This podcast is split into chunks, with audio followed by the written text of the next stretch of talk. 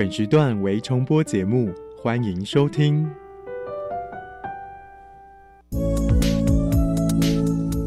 各位旅客您好，本班机即将前往幸福科技岛，祝您旅途愉快。这里有最潮的科技，最有创意的循环经济应用，最先进的再生能源技术。欢迎收听由南英、利明所主持的《幸福科技岛》。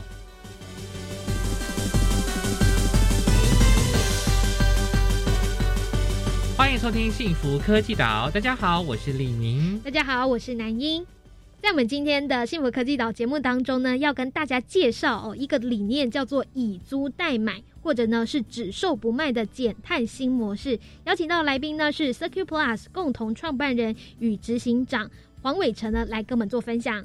小单元的部分呢，买饮料忘记带杯子嘛？那我们响应环保是可以用租借的方式哦。那这个创办人呢，就是来自于台大的学生丁启照。丁丁，他的 U Cup 循环租借杯，没错。那更多精彩的循环经济的内容呢？我们就进入第一个单元，来跟听众朋友做分享。嘿，拿起你的地图，快跟我们一起，Let's go，跳岛旅游去。这次要来到的目的地是循环实用岛。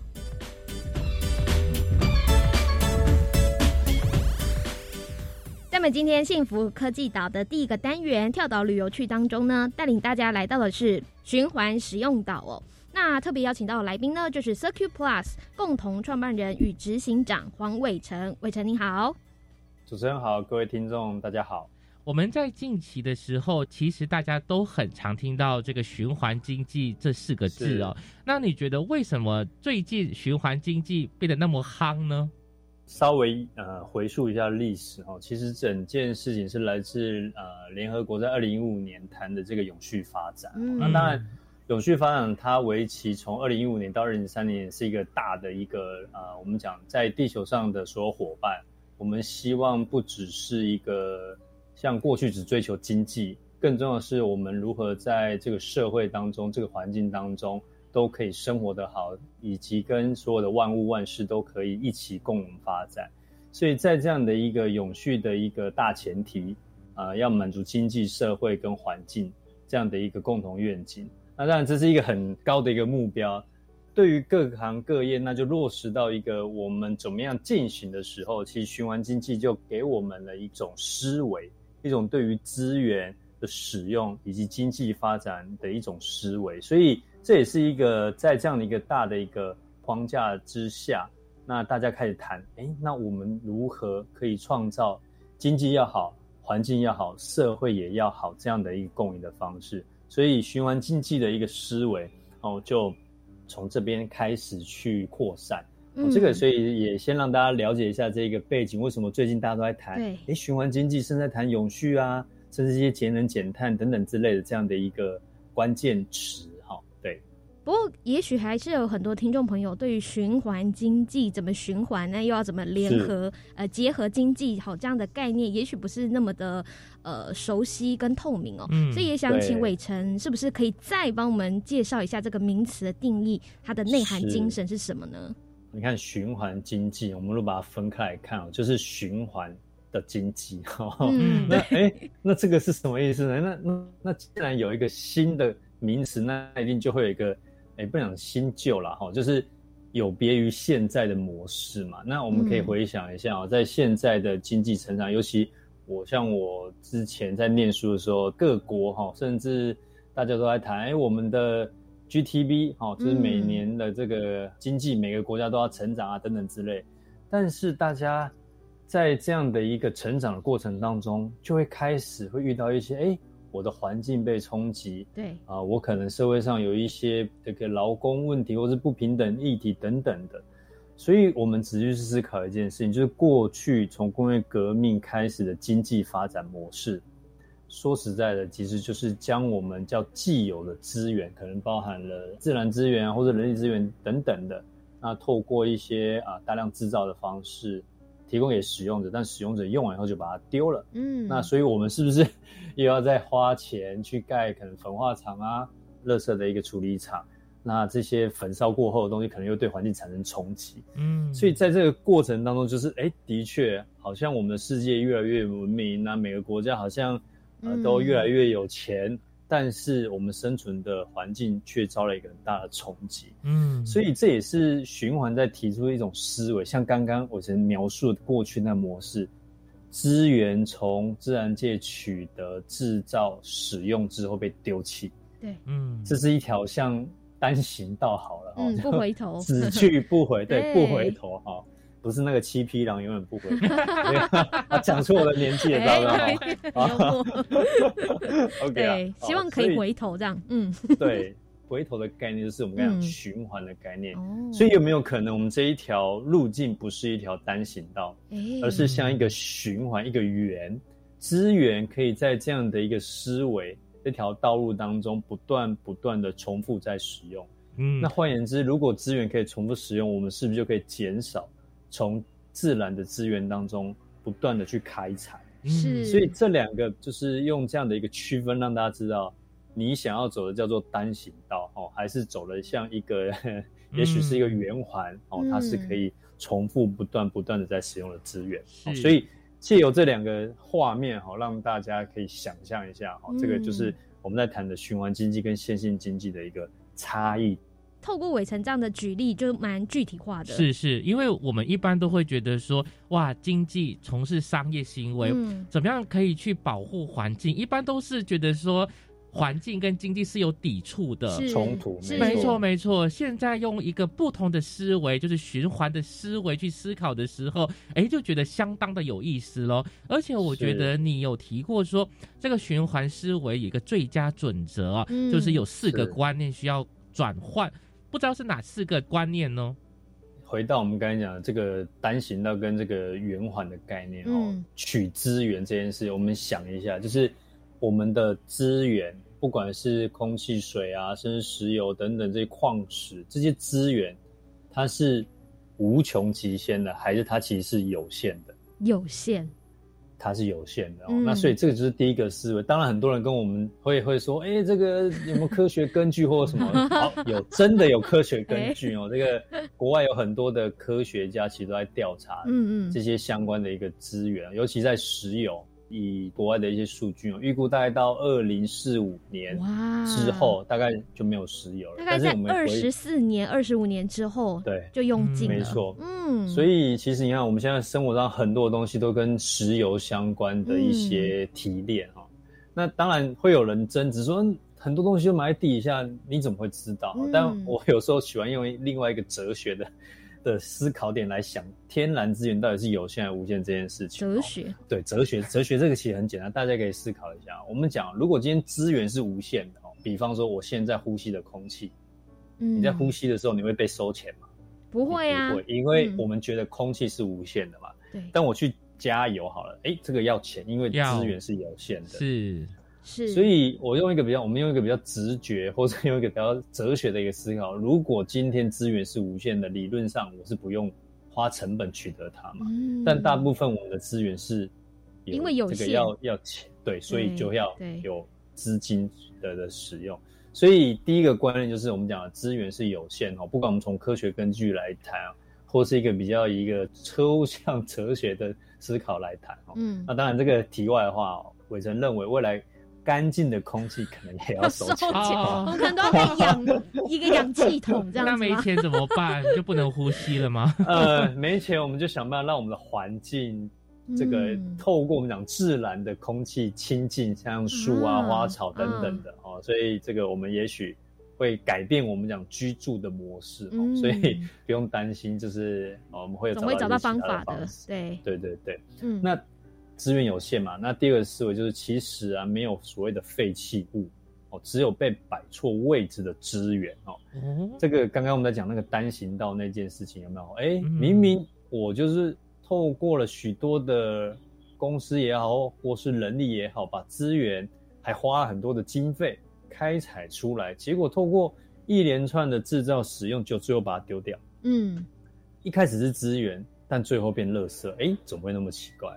所以其实我们在谈一件事情，是它不是垃圾，也不是废弃物，只是你放错地方了。是，那这个概念其实就很像说哈，就是供给跟需求了。如果你给一个不需要的人，给他一个资源，那对于他来讲，当然就是没有用嘛。嗯，没错。那所以其实我们回到，其实，在自然界，其实每一个不管我们讲的这个生态链或者什么，其实很多东西它是互为关联的，没有是不必要的东西。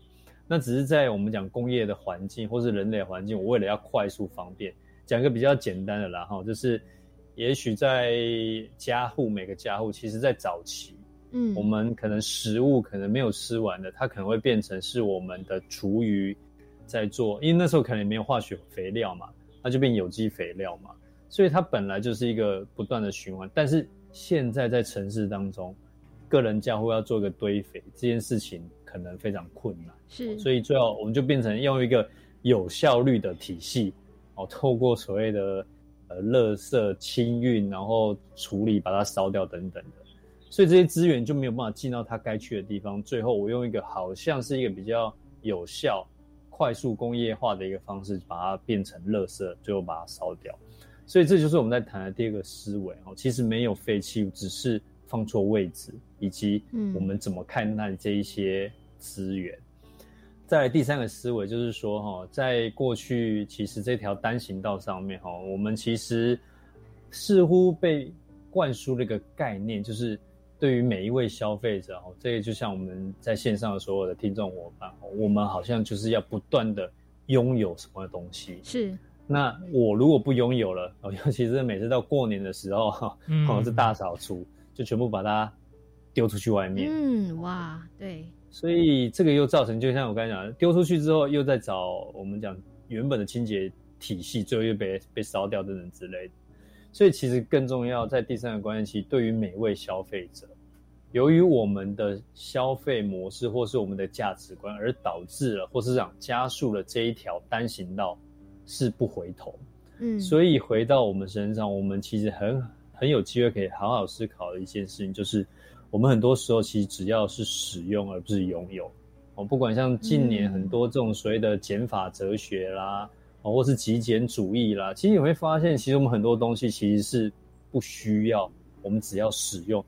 各位听众可以环顾一下你家里，对，所有你买的东西，有没有什么东西其实是你一年以上都没有在碰过它的？很多 可能只是想要，不是需要，对，必要，没错，没错。那当然，在这样的一个。我们讲的这样原本的这个经济模式下面，对于生产者来讲，他就是要不断的卖东西才能获利嘛。嗯，所以这也就是延伸到我们第四个思维哦。其实对于我们的生产者，他的责任不是把东西卖掉而已，而是我们怎么样从一个卖东西转换成我去洞察使用者需要什么样的使用体验，我提供一个服务给他。那这样子的话。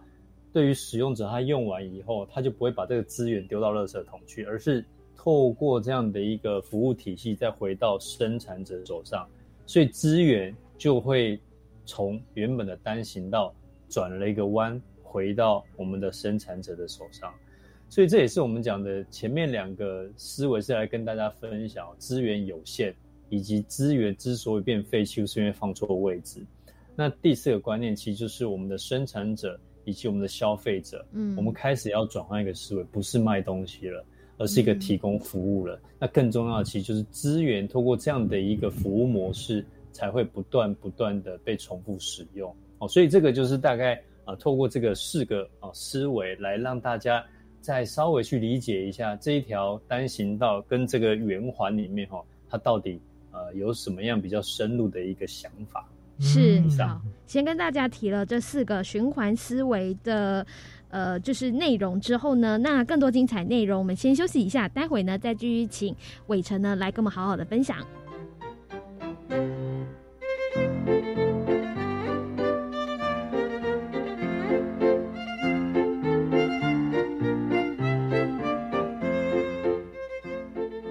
来到幸福科技岛，大家好，我是李明，我是南英。那今天的循环使用岛，我们很高兴能够邀请到的是 Circle Plus 共同创办人以及执行长黄伟成，伟成你好。是立明好，南英好，我是伟成。嗯，那在上一段节目当中，伟成跟我们分享了呃四个循环思维哦，有一个呃有四个非常重要的观念，包含资源有限，那没有废弃物哈这个概念，只是呢摆错位置的资源，以及呢使用而不是拥有。最后一个呢就是生产者责任的方面哦。我觉得这四个概念吼，可能是在实践循环经济当中很重要的一个基本的思维。但是你认为要怎么样做，可以让大家来转换这个思维呢？是，当然，我们如果要转换这个思维哈，当然，因为它牵扯的利害关系者要非常多了哦。那不管是从企业的角度，对企业当然在思考的事情，就是我们讲的。会有推力跟拉力了，意思就是说，今天整个大趋势就是往一个比较低碳或是资源要重复使用的一个大方向来走。所以我从有时候跟跟企业伙伴说哦，这个现在这个这个趋势哦，不是你要不要的问题哦，是这个潮流就往这边去。如果你不上这个潮流，你可能这个企业就不能经营哦。那有关注环境的伙伴，大家知道，在今年哦，欧盟已经。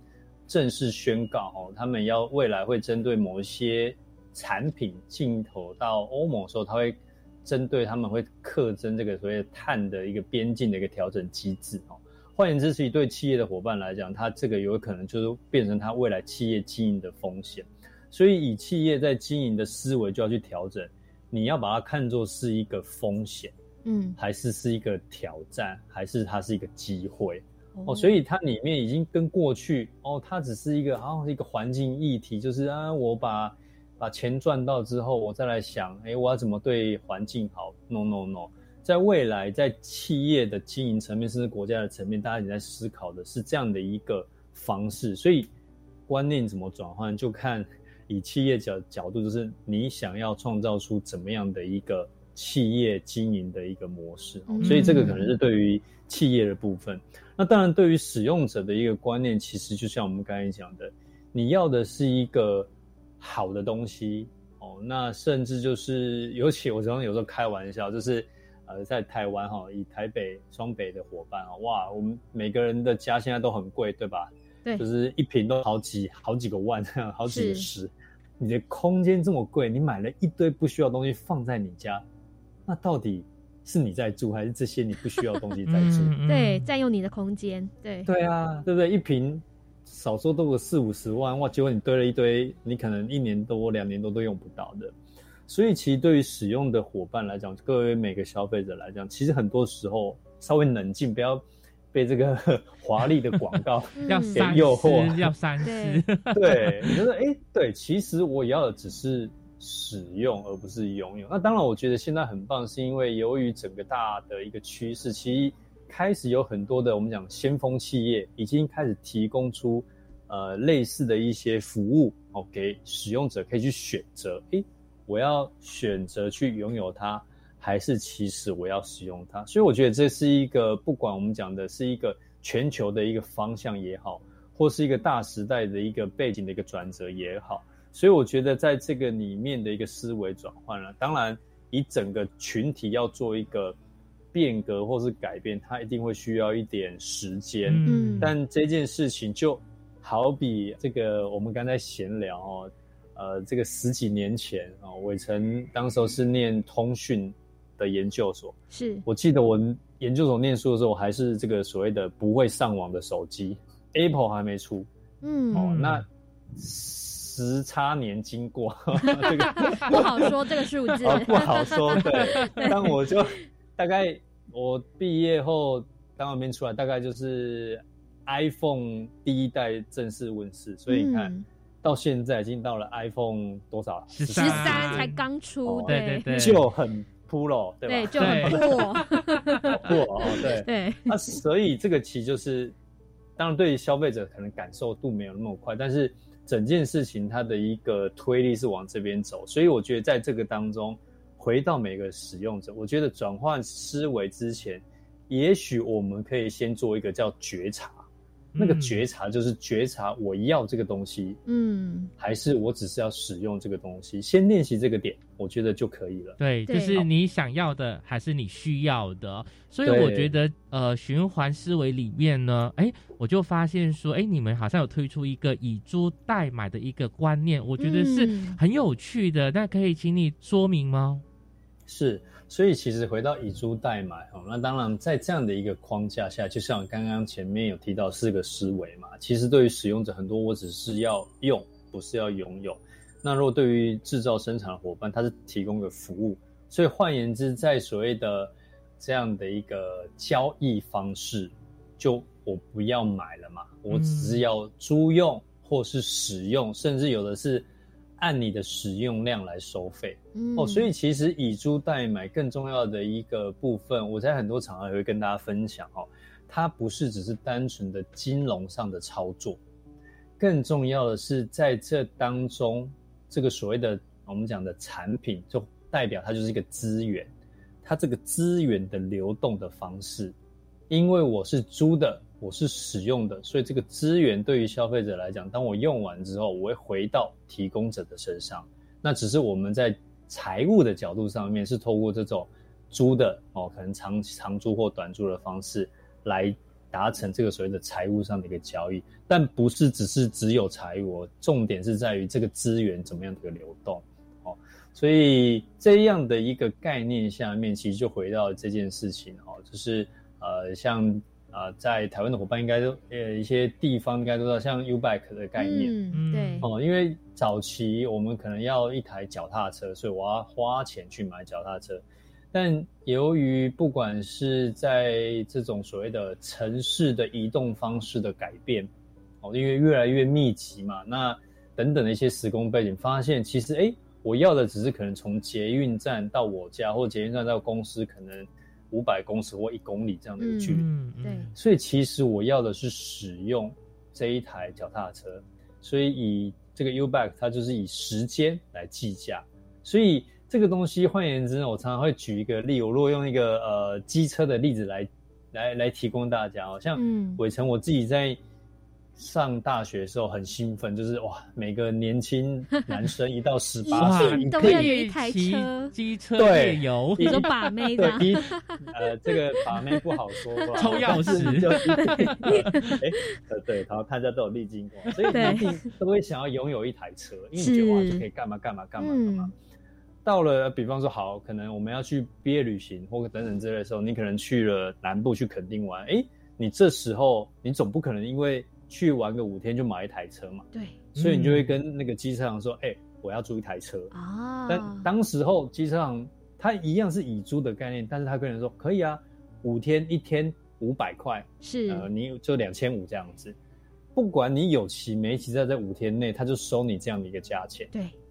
但演变到现在，像有一些城市已经有这个 GoShare、WeMo 或什么叫 iRate，它是用每分钟多少？对。以前你租机车在垦丁租机车，你还自己去加油。但现在我刚才提的是这些服务上面，我连充电都不用去负责。对，所以这个其实我们讲从以租代买看起来是一个很直译的这个四个字。对，但其实它里面牵扯的就是，哎，我的资源怎么流动？那我是用时间来计价，还是我用我的移动等等的一些方式来计价？它就会衍生出后面。叫做服务提供者跟使用者我们之间的一种交易的方式，所以重点来讲就是资源怎么转移以及交易的方式是什么。所以这个大概是嗯呃在以租代买过程当中，过去常常我之前跟大家会提到，或是呃早期会有一些伙伴会误以为哦是不是就是我原本这一个东西卖十万块，所以我今天以租代买，我把利息加一加。所以我分六年给你，所以我要 收你十五万。对对 对，这个只有金融的循环，没有物质的循环啊！哈，对，所以大概区分一下，用这几个小例子来跟大家分享一下这样的一个思维，它后面的意义是什么？对，而且我觉得呢，这个以租代买哦，它是可以有一个减碳，然后对我们的环境呢是友善的，因为我们以租的话，那我们就可以少买东西了，这样子也是一个对环境的一个保护，我觉得是一个很棒的一个转换的思维。不过还是需要一些时间来让大家来接受这个观念呢。那至于说以租代买，真的就不会遇到什么问题吗？以及有没有一些国外的这？一个案例可以跟大家分享呢，我们先休息一下，再回。你是海洋知识通吗？欢迎来挑战，请回答。对，哎，我还没有。科学来调查，探究海洋知识，认识海洋文化，学习保育海洋，得到了我们的最大奖——海星奖。锁定科学来调查挑战赛。海洋冠军就是你哦！我们今天要去游泳池玩水，知道要注意什么吗？要选有救生设备的地方。如果有人溺水，不可以跳下去救人，要赶快报警。然后看看身边有没有木棍、绳子或救生圈，把溺水的人拉上来。哇，真聪明！那万一自己溺水呢？要保持冷静，举手呼救，然后用脚踩水或找漂浮的东西等待救援。夏天戏水，安全第一。以上广告由教育部体育署提供。行政长孙昌宣布，六月一日起至六月三十日，零到六岁的孩童只要持健保卡，可到药局免费领取五 G 快筛试剂。单号可于礼拜一、三、五领取，双号礼拜二、四、六领取，礼拜天则都可以领取。同时提醒家长，快筛剂只适用于两岁以上幼童。此外，政府也将免费发放低收入、中低收入户每人五 G，以及长照机构注明每人三 G 的快筛剂，将有近八十万人受惠。以上内容，行政提供。加外加外，阿玛波拉，扎根格玛西卡斯达斯，的加古拉布古列列。大家好，我是来自台东的胡代明，这里是教育电台。那罗哇那咿呀那呀哦哎呀，那是你呀鲁玛的呀恩哦，朋友们就爱教育电台。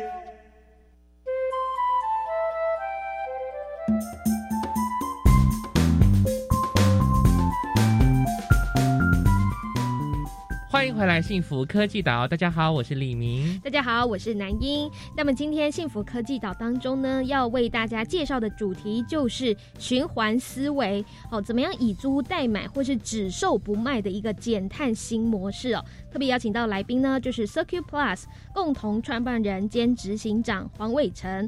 伟成你好，各位听众大家好，我是伟成。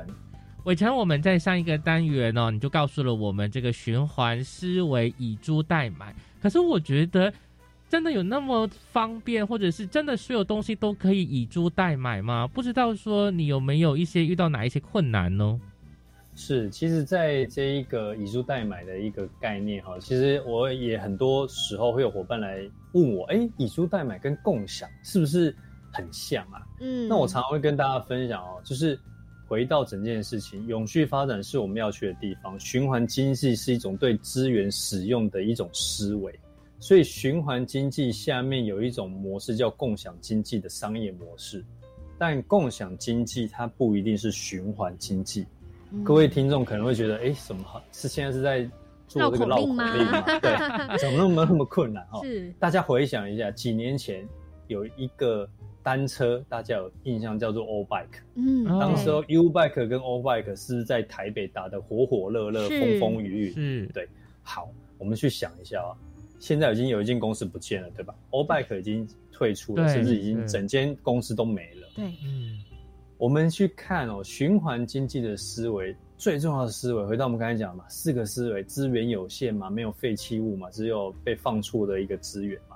所以今天你要做共享的前提，其实是你发现有一些资源被闲置了，被放错位置了，所以你透过科技的方式让它得到共享，而不是你去创造一堆资源，说我们来做共享经济，但你对你的资源无法做有效的管理，所以最后变垃圾。嗯，所以当时候你看 Ubike 为什么它要采取一个叫定装式的服务，就是我一定要。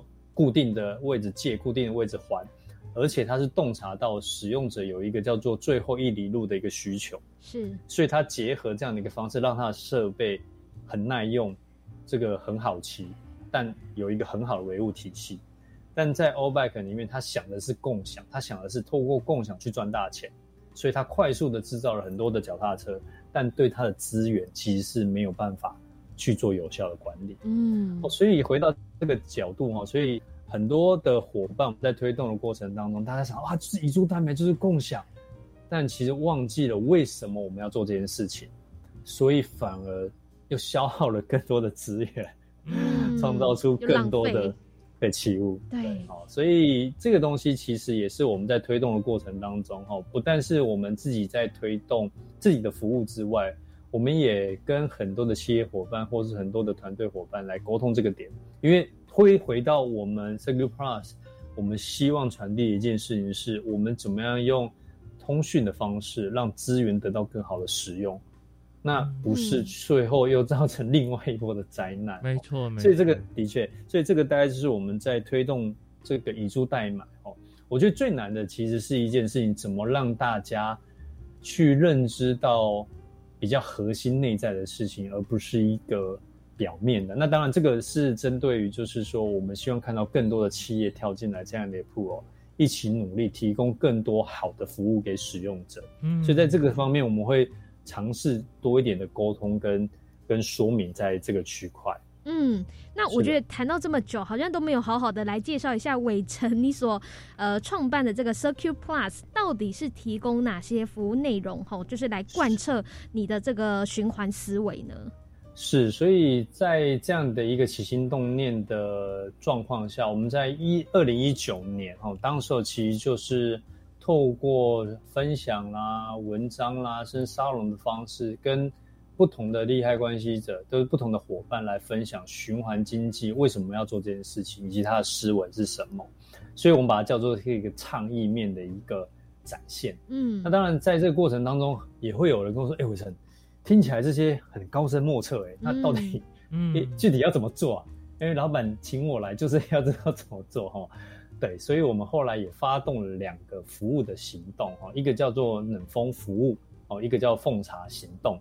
那听起来这两个其实就是回应到以冷风服务来讲，我们当时观察到一件事情哦，尤其是在开店的伙伴哦，比方我们开间咖啡店，嗯，很多时候我的生材器具是那些咖啡设备，但我的冷气机它不会帮企业赚钱，但是因为没有冷气。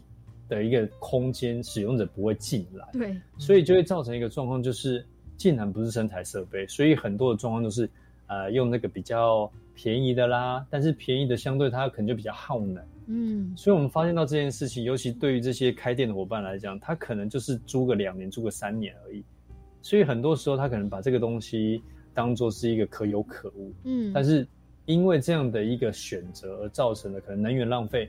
或者是在一台设备，反正我想用三用了三年了之后要离开就把它丢掉，也因此我们就提供了一个就是冷气机的一个冷风服务。其实对于这些开店伙伴来讲，它就是啊享有凉凉的风，那不用去管这些设备啦、维护啦、安装。那我们提供的是一级能效、冷暖变频的设备。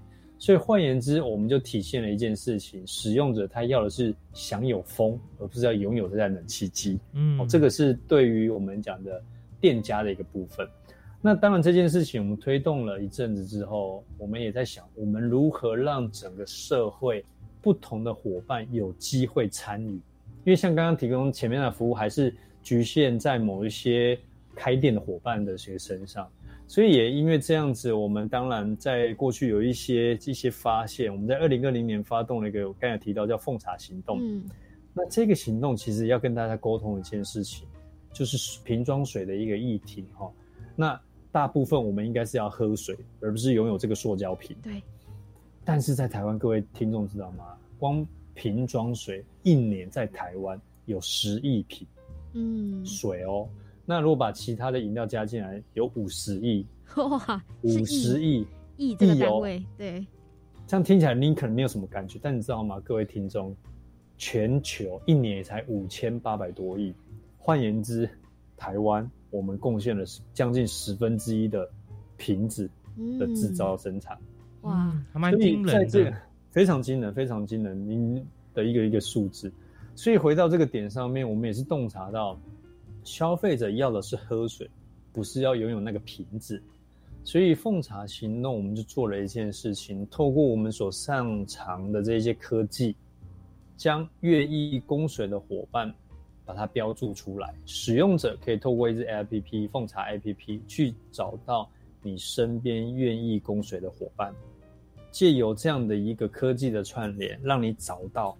你需要地方，所以这件事情我们回到刚刚前面讲的，资源是有限的，它是被放错位置而变废弃物。所以如果我们可以让科技发挥它的价值，让需要的人找到愿意提供的人，那这件事情就会达到一个比较有效的一个使用。哦，所以这个就是我们体现在这样的一个循环经济思维，我们要。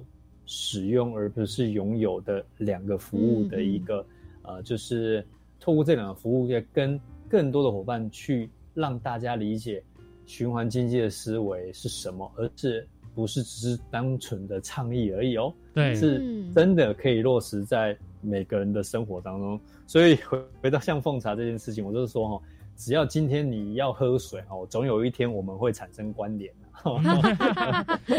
我也去过喝喝呃那个店家喝过水，而且我觉得伟成又提一个很重要的观念，就是说管理是很重要的，也必须要去找一些先前做一些功课，跟收集一些资料，以及并且呢让这个循环思维有一个很好的一个管理。那能不能够简单的举一个国外的一个案例跟大家分享呢？是，其实像国外哦，这几年最有名的就是在。呃，荷兰的 Schiphol 机场哦，那飞利浦大家都知道这间公司是卖灯泡，我们对它的想象就是卖灯泡嘛。他们在这个机场，他不卖灯泡，因为他发现了一件事情哈，其实就是对于机场来讲，要的是光，不是要灯泡。就像我们刚才讲，我要的是喝水，不是要塑胶瓶，所以他就提供了一个叫做光源的服务，他卖光。所以他跟机场的伙伴签了一个十年的合约，在这一段期间，我飞利浦我会提供多少亮度的光源给你这个机场，嗯，整体空间的亮度哦。所以对于机场来讲，过去他要每年编列预算买灯泡哦，然后还要安装，还要维护，还要甚至付电费这些费用，全部都变成了。飞利浦的成本，嗯，所以对于飞利浦提供服务的这间公司来讲，哦，我今天我是按我的光源来收费，所以啊，你去想一件事情，我是不是如果我们都是飞利浦的股东好了，我会希望我的灯泡装上去就不要坏，嗯，跟现在的思维不太一样。现在说哦，我这个灯泡只有一千小时哦，一千小时后你就要换掉了，因为现在叫买卖模式嘛，它必须得坏。你才会去买，你买企业才会赚钱。是，但开始改变之后，变成提供服务的时候，十年的合约，我当然是希望我的灯泡不要坏，而且越节能越好，因为电费也是包含在里面。对，服务商要付的，甚至也因为这样子，他为了要让他的维修有没有像我们现在谈的超前部署，知道什么时候要坏掉，因为一个机场这么多灯泡，我总不可能等到坏掉之后才去处理。所以它都放入很多的科技，很多的我们讲的联网的设备，会去理解跟侦测。当我设备快坏掉之前，可能是一周，可能是两周，就提前通知维护人员，我可以做一个叫做安排的一个维护的一个路线，而不是等到坏掉再处理。嗯，那也连接到我们讲的，因为像机场，大家如果有去过，可能会有些印象，机场大部分都是帷幕玻璃，对，所以很多的光源其实，在白天的时候是从外面而而进来的。所以，当他们系统发现到这件事情之后，它就会自动的把内部的光的亮度给调低，因为客户要的是一个叫空间整体的亮度，所以进而又省节省了电费。所以这也是我们在提的哈，整件事情不是只是单纯的财务操作，而是融入了科技，融入了客户要什么，我们要怎么样让资源达到更好的使用，去创造出这个多赢的一个局面。是这个就是。呃，一个国外的例子提供大家来来参考。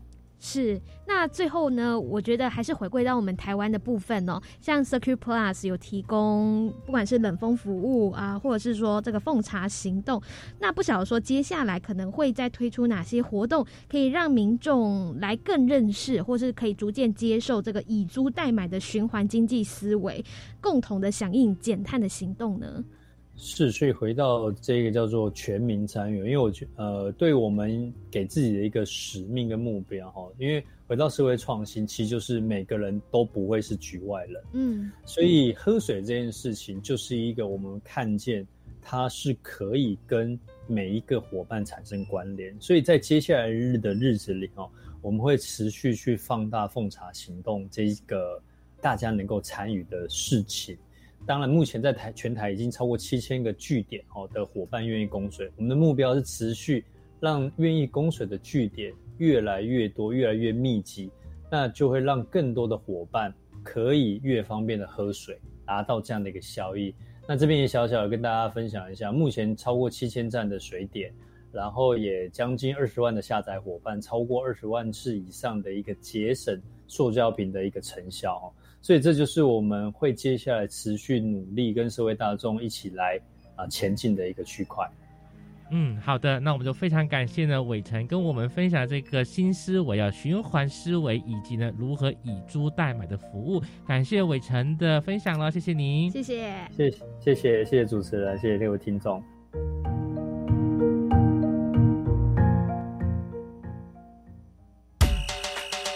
请你跟我这样做。我会跟你这样做。欢迎加入循环示范岛。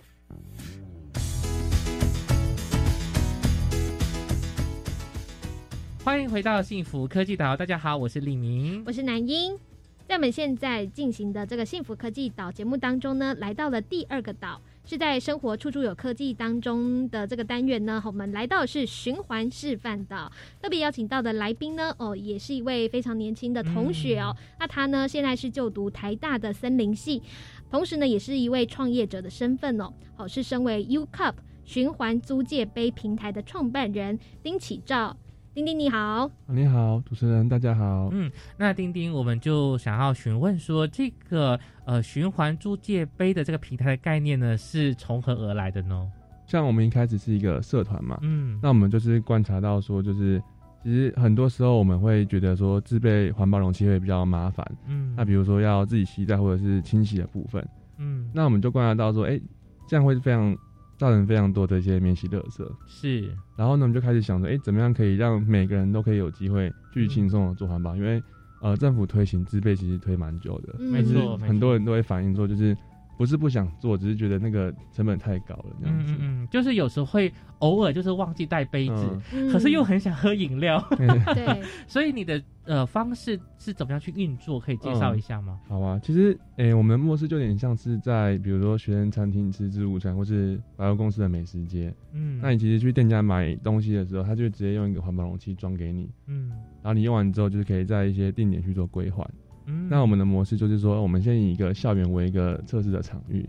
那你今天只要手持悠游卡到我们的任意店家，然后感应一下，那这样就可以去记录说你在这边借一个杯子。嗯，然后使用之后呢，我们可以在学校的任何的合作店家，或者是在系馆或者是教学大楼等出去归还。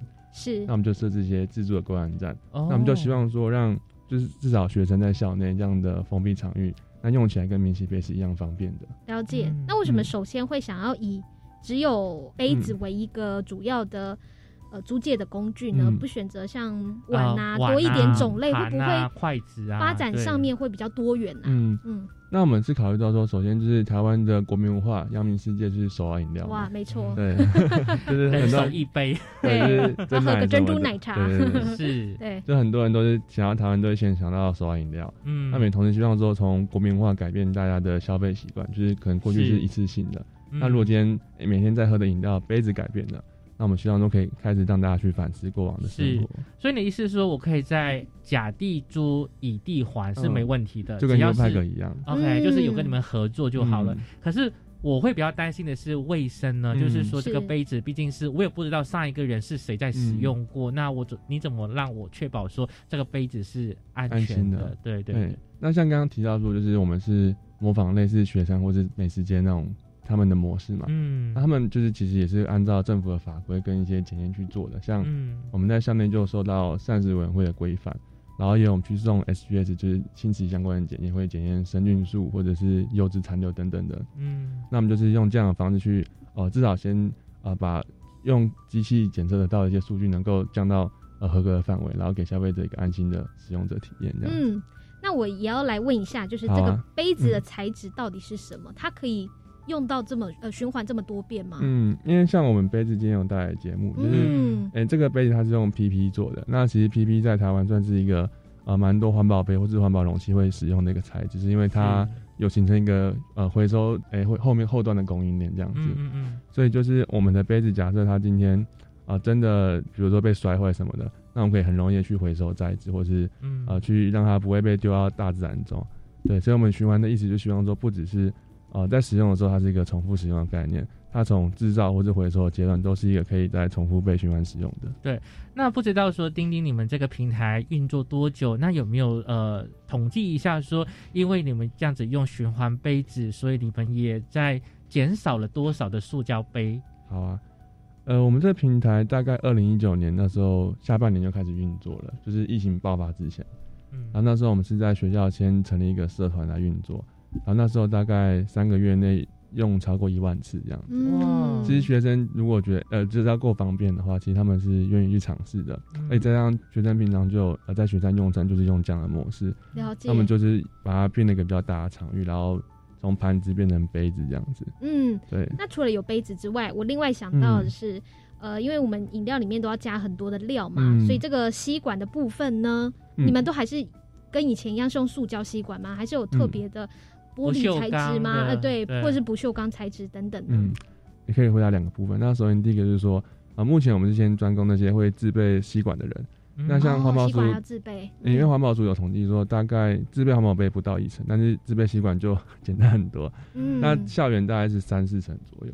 那我们就先专攻这些，哎，毕竟会带吸管，那希望说你可以连杯子都一起环保。嗯嗯嗯。那再就是说，因为我们有跟清音厂去聊，那我们跟一个。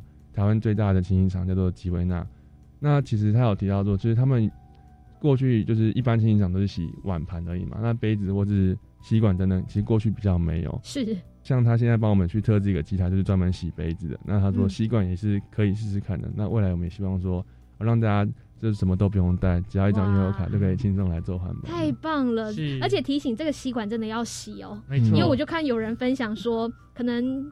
就不好洗吧，就可能喝了很久，后来洗的时候才发现出来挤出来一堆黑色的东西。是是，那这是一个很重要的提醒。我我想说，你们会不会在平台做一些奖励的动作？比如说，呃，自己有自备这个吸管的，那用租借你们的杯子的时候，你们又可以给他一些回馈金，那而不是用塑胶吸管。嗯，像我们现在就是使用会有几点。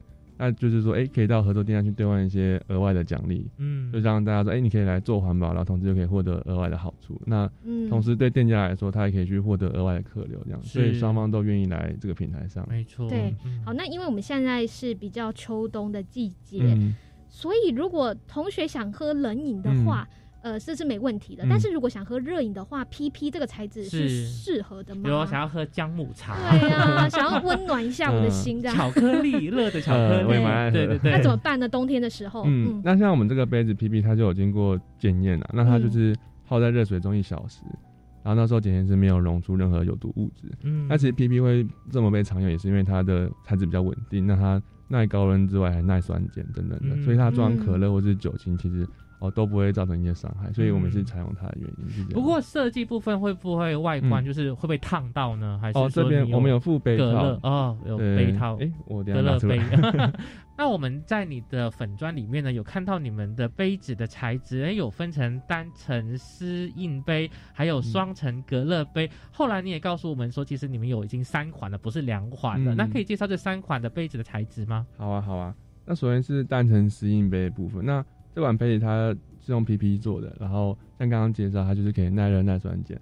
那它的容量大概是两百八十 CC，那哦是小杯的，对，就是有点像是大家火锅店或者那种可能装诶料内用的时候会装对，不是外带的，对，所以它就没有盖子了。哎，就是比较像活动中，像是社团活动，那可以订个桶装饮料，然后大家自己去装啊，聚餐，对，有那种感觉。那我们就是说，哎，希望从社团活动中宣传我们的理念这样子。嗯嗯嗯。那诶，再是那个双层隔热杯的部分，那它里面跟容易碰到的部分是用 PP 做的，里里面那一层是 PP。然后外面是用亚克力去做的，然后它就是呃，让大家在装热饮的时候比较不会烫到。紧墨这个是对，这是五百 CC，五百 CC，差不多装咖啡那种。对对对，然后它是旧口式，所以大家喝咖啡其实蛮方便啊，就不用吸管。对对对对，这款是我们就是算是找到公模这样，就是它比较适合喝咖啡的。最后感性的它叫呃雾面随行杯，嗯，那它就是。呃，七百一十 CC，那我们主要是用它来装手摇饮料。嗯，对，那台湾手摇饮大家都是七百 ml 以下，所以我们这样就可以让呃每个人都可以呃喝到他想喝的饮料，又不会说哎，像有人自备杯可能比较小。然后店员就要先拿先喝一口，然后再带走，才可以装的满那个墨数。对，所以你现在三款的话，就是有七百 CC、五百 CC 跟两百八。两百八，你少了一个特大杯一千 CC 的麦当劳的。对对，因为我们现在都是找就是已经有的模具啦。是。那如果开模，我们希望说可以更多使用者数据收集出来，还有店家的一些意见之后，对，他去制造一个大家都方便使用的。因为毕竟开了模，其实就要大量的生产，改不了。对，而且才能降低成本。没错。了解，那所以从去年到现在创业已经也一年多的时间了。你这样自己看下来，对于自己的创业主题有怎样的一个新的想法呢？哦，我觉得蛮有趣的，说因为去年一开始在比的时候，我必须花很多时间去说服评审，说就是呃，可能纸杯不够环保，或者说是 PLA 其实可能也是有它的一些问题存在。就一开始可能大家比较直接点，不是我怎么做，而是。为什么要做这件事情？就可能觉得说，可能我可以也是用其他方式来改变，而不需要用循环杯这样子。哦，就是说你有去参加一些创业的比赛，嗯，但是好像评审觉得对你这个提案好像就不是那么的惊喜，就光需求都，就他可能觉得我可能不需要这样子。嗯，对。但像最近开始去比的时候，就发现评审比较。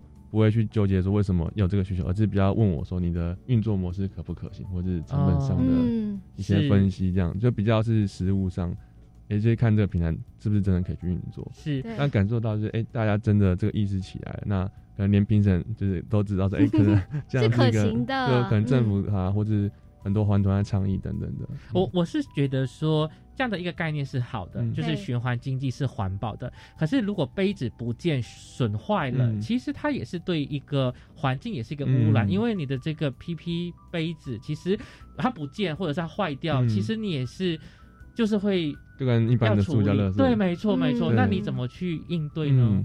第一个是就是有人可能拿借走就乱丢啊，那我们就是。我们未来就是会用押金的方式，让你就每个消费者来使用都会付一笔押金。嗯，那如果你掉了杯子，这笔押金就会被扣回。那我们就希望用这样的方式，让大家去爱惜自己去借走的杯子。嗯，那如果使用中有些毁损，或者说这个杯子它的生命周期到了不堪使用，那就像前面刚刚提到，就是我们选择 PP，就是因为它的回收的那个呃产业蛮发达，所以我们可以去把它收集起来，然后去啊送到适合的工厂去回收再制成其他的产品，就不会。呃，就变成环境的伤害。嗯，了解。那这样 run 一年下来，目前都还是在台大的校园或是周边来做实施吗？嗯，我们到目前为止是，但是像研究这学期开始，那我们有跟其他学校大概陆陆续续有六七个学校，那他们就是有在教学生就是找我们团队，然后他们也想在学校推这样的活动，嗯，然后他们校方也有呃就是支持的部分，所以我们未来会把这样的模式先从校园开始去做一个实验，因为目前。可能我们自己平台运作，可能还需要有些数据来让我们更好去规划这样子。是，所以还是从大学学院这边开始，先做一个经验的累积。对，而且我觉得你这个杯子要搭配这个平台哦，这个 App 的这个设计，其实也应该也很伤脑筋吧？压力测试，现在对，那是游戏封测一样，就我们就自己找同同学来借，然后看会不会有些问题这样子。对，不过呢，我觉得有一个好的创业点子，然后愿意呢，够跟着你的团队成员一起去实践。那过程当中，可能刚开始会有一些质疑，不过我相信已经进行了一年多的部分，慢慢的也获得越来越多人的关注。所以呢，也相信，希望呢，你在这个循环经济的里面呢，持续的努力，来为我们创造更多的这个经济效应。那或者呢，从中也可以培养起我们自带环保杯的习惯哦，或者是养成一个用租的而不是用买的，因为我们很常说，哎，没带我就买一个新的，没带我就买一个新的。家里越积越多没错没错，哎，其实用租借的方式其实也是可以解决应急啦，就是去解决这个问题。那非常感谢丁丁的分享了，谢谢丁丁。好，谢谢主持人，谢谢观众。那以后大家到了公馆商圈或台大商圈去买饮料的时候呢，发现哎忘了带这个杯子的话，没关系，可以下载这个 app 呢来使用，一起来响应环保，做循环使用的。